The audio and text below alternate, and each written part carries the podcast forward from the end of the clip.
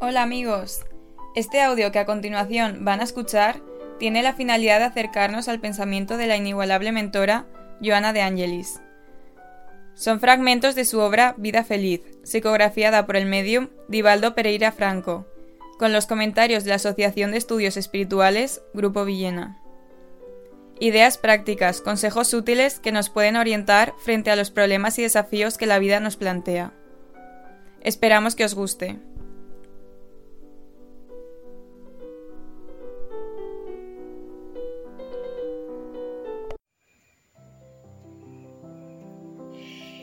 Nunca dejarse llevar por el desaliento. Del libro Vida Feliz, ítem 41 de Joana de Angelis. En el transcurso de la evolución espiritual se van superando innumerables etapas. Llevados de la mano por las leyes universales establecidas por Dios y que rigen todo lo que existe, el ser humano pasa de un progreso casi mecánico que dura muchos siglos, donde predominan los instintos y las pasiones sobre su naturaleza espiritual, todavía adormecida pero agitada por las experiencias que va viviendo, a otra fase en su progreso mucho más consciente.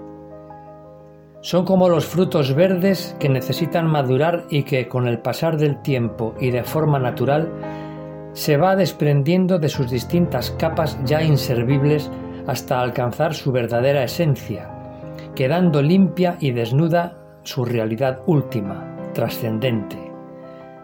Concomitante con ello, en el propio ser humano existen distintos ejes de fuerza determinantes que lo impulsan merced a su libre albedrío, como son la voluntad y los deseos de progreso. Ese largo proceso del que hablamos finalmente consigue sensibilizar al espíritu, lo torna más receptivo. Empieza a comprender que forma parte de un todo, a través de las distintas conexiones que nos imbrican unos a otros. Se torna más sensible a lo que le rodea, al comportamiento de sus semejantes y al suyo propio. Esta circunstancia lleva al ser, en un momento determinado de su evolución, a tomar mayor conciencia de sus errores, y su incidencia, su peso, crece en la medida en que aumenta su capacidad de empatía, de conexión con las otras personas con las que convive y se relaciona. De ahí que las faltas propias, debido a todos esos factores mencionados anteriormente, adquieran una mayor dimensión en lo íntimo del ser, lo que no siempre resulta fácil de sobrellevar y solucionar. Llegados a este punto, la mentora Joana nos lanza algunos consejos muy útiles para superar estas circunstancias naturales de la vida. Después que cometas un error y tengas conciencia de él, comienza tu rehabilitación.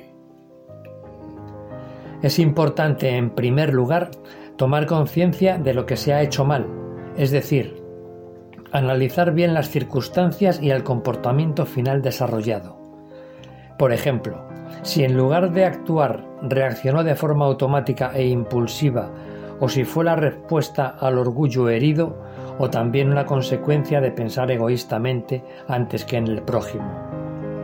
Una vez realizado el análisis de los hechos, se ha de comenzar la rehabilitación de la forma más rápida y eficaz posible, hay que ponerse manos a la obra. Nada de entregarte al desaliento o al remordimiento. El desaliento no ayuda en nada. Puede ser una primera reacción natural que rápidamente ha de ser corregida. El desánimo resta fuerzas y puede nublar la razón, entorpecimiento que impide el progreso, agrava o estanca el error en los paisajes mentales del ser e impide que fluya hacia su resolución.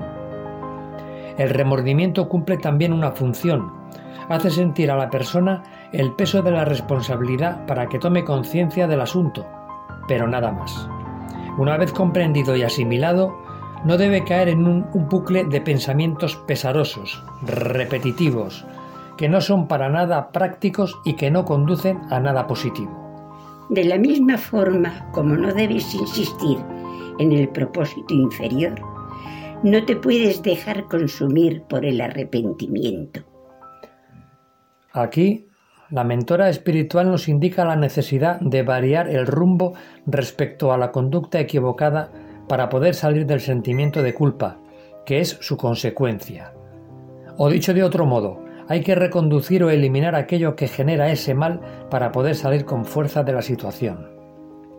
También se pueden dar casos en los que, arrastrados por las circunstancias, resulta fácil caer en contradicciones de conducta, es decir, entre lo que se siente, lo que marca la conciencia y lo que finalmente se hace.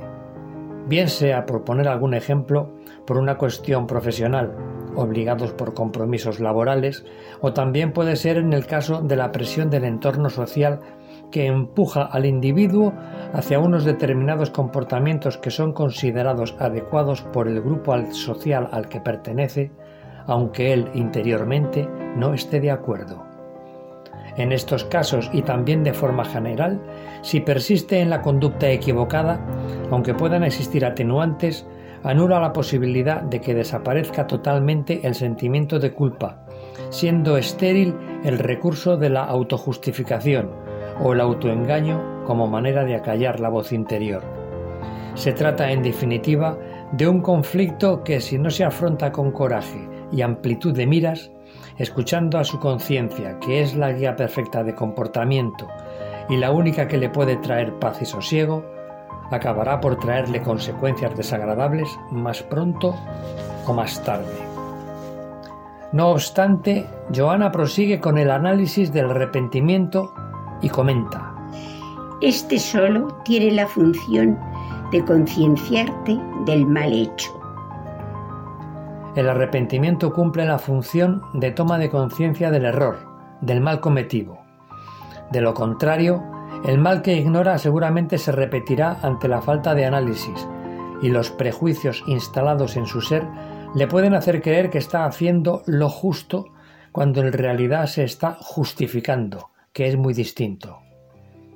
La falta de observación personal, el dejarse llevar por la marea, por las circunstancias, sin analizar los pensamientos y sentimientos que conducen a los actos ordinarios de cada día, la escasez de vigilancia y el no escuchar esa voz de la conciencia que venimos comentando, hacen que se acumulen conflictos de variada naturaleza en su interior, generando un desasosiego que va creciendo con el tiempo hasta desembocar en cuadros a veces lamentables.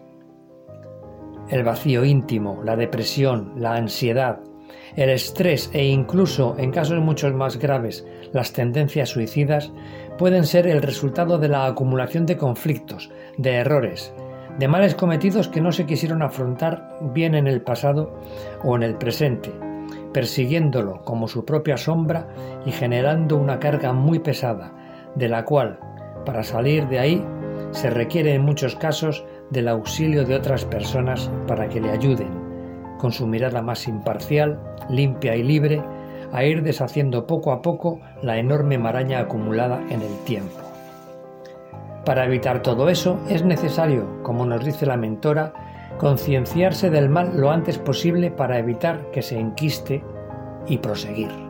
Perdónate, ten coraje y de inicio a la tarea de reequilibrio personal, al disminuir y reparar los perjuicios causados.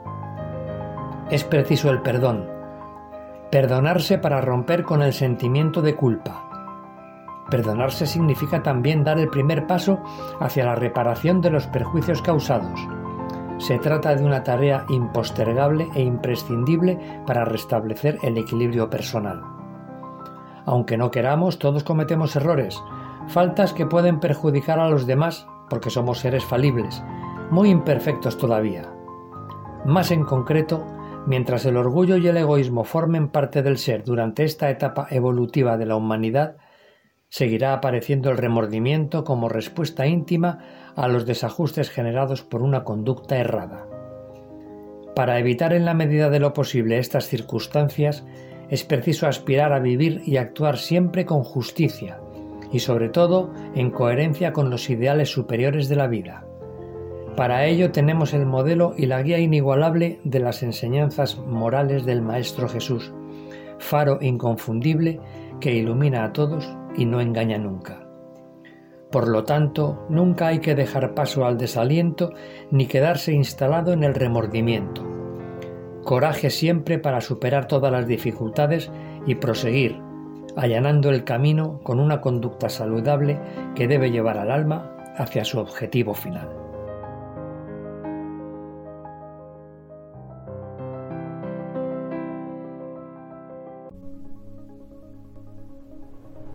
Bien amigos, esperamos que os haya gustado este audio. Recordaros que podéis visitar nuestra página web www.amorpazycaridad.com, donde podréis encontrar información sobre estos temas relacionados con la espiritualidad y el conocimiento.